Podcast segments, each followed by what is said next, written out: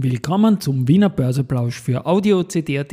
Heute ist Montag, der 12. Juni 2023 und mein Name ist Christian Drasti. An meiner Haut lasse ich nur Wasser und CD. Warum immer Finanz allein zu Hause ist, erkläre ich heute im Wiener Börseplausch mit dem Motto Market and hey.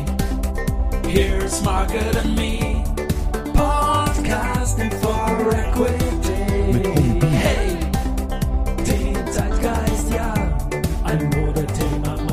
Ja, die Börse als Modethema und die Juni-Folgen des Wiener Börseplausch sind präsentiert von Wiener Berger und LLB Österreich. 3169 Punkte jetzt um 11.30 Uhr, als ich das einspreche im ATX, ein Plus von 0,29% zum Freitag. Auf der Gewinnerseite haben wir die Lenzing mit plus 2,7%, Do Co plus 2,2% und Strabag plus 1,9%. 9%. Auf der Verliererseite am Vormittag die Andritz mit 0,84%, die OMV mit 0,76% und die Post mit minus 0,6%. Beim Geldumsatz ist es so, dass die OMV mit 6,5 Millionen Euro vorne liegt, dann Wiener Berger 3,6 und die erste Group mit 3,5 Millionen Euro. Immofinanz allein zu Hause. Das kommt daher vom Cordoba 78 Cup, der in die Finalphase geht. Es sind noch neun Titel drinnen. Gestartet sind 78 Titel, 39 aus Österreich, 39 aus Deutschland. Am Freitag sind zwei Titel rausgefallen, nämlich Erste Gruppe und Wienerberger. Und damit ist Immofinanz jetzt der einzige Österreicher gegen noch verbleibende acht Deutsche. Jetzt wird jeden Handelstag bis zum 21.06. dem 45er von Cordoba der performance-schwächste aus diesen neuen Titeln rausfallen. Und ich lese die nochmal vor. Airbus, BMW, Brenntag, Commerzbank, Heidelberg, Heidelberg Zement, sorry, Immofinanz eben, Mercedes, Siemens und Volkswagen Vorzug. Zu den weiteren Nachrichten. Bei der CIMO soll das Vorstandsteam Keegan Wishes, er, ist, er wird jetzt der CEO werden, nach der Silvia Schmitten-Waldenbach und der CFO Andreas Schillhofer sollen längerfristig an das Unternehmen gebunden werden. Und ja, Kontinuität ist wichtig. Der Aufsichtsrat wird mit den beiden Vorstandsmitgliedern Verhandlungen über eine Verlängerung der Mandate über die laufenden Funktionsperioden hinaus aufnehmen, heißt es. Das klingt ja gut und es soll auch eine zielgerechte Umsetzung der Unternehmensstrategie gewährleistet werden. Wie gesagt, das Unternehmen ist zuletzt aufgefallen durch sehr, sehr hohe Handelsvolumina an der Wiener Börse. News gibt es auch zur Verbundtochter APG, Austrian Power Grid.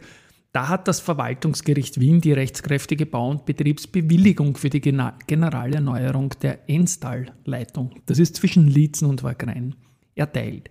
Da geht es um ein Investitionsvolumen von rund 145 Millionen Euro. Ein Update hat Contron gegeben zum Aktienrückkaufprogramm. Seit 3. Februar haben sie jetzt äh, 462.000 Aktien zurückgekauft. Maximal können es bis 6. August 636.000 Aktien sein. It's time for the main ja, Main Event ist die erste Zeichnung über das Zeichnungstool First Place, das die Wiener Börse beim Jahresgespräch da vor wenigen Wochen angekündigt hat. Und es wird ein Bond sein. Und der Emittent ist sehr, sehr spannend. Das ist ein Wiener Tourismusunternehmen EPH Group.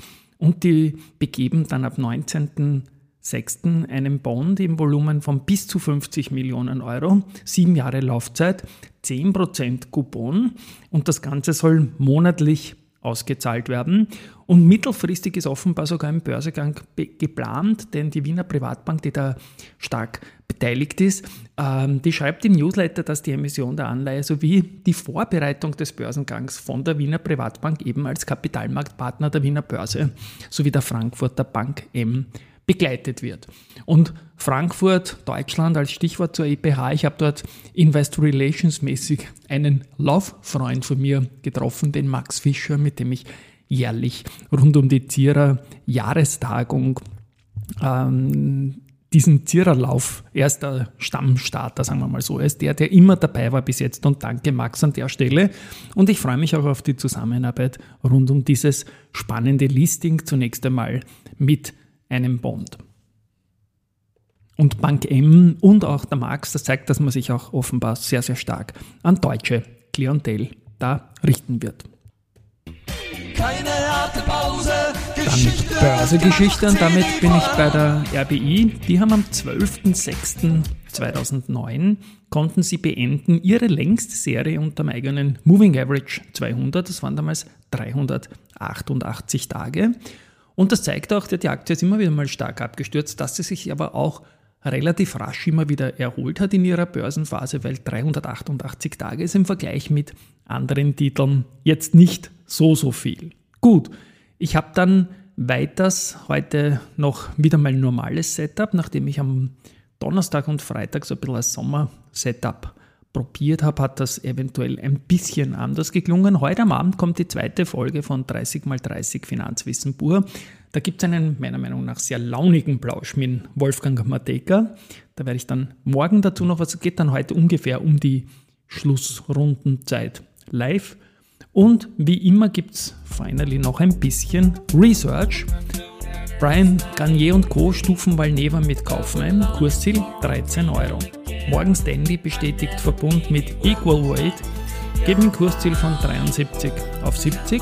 Odo BHF stift die Föstalpine mit Outperformen, nimmt das Kursziel von 40 auf 36 Euro Retour. Barclays hat sich ebenfalls die Föstalpine angesehen, Fazit lautet Übergewichten, das Kursziel geht von 42 auf 40.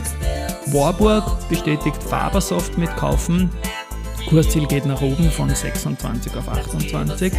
Und Goldman stuft die Babak finally mit Neutralen und das Kursziel, das bleibt bei 58,5 Euro.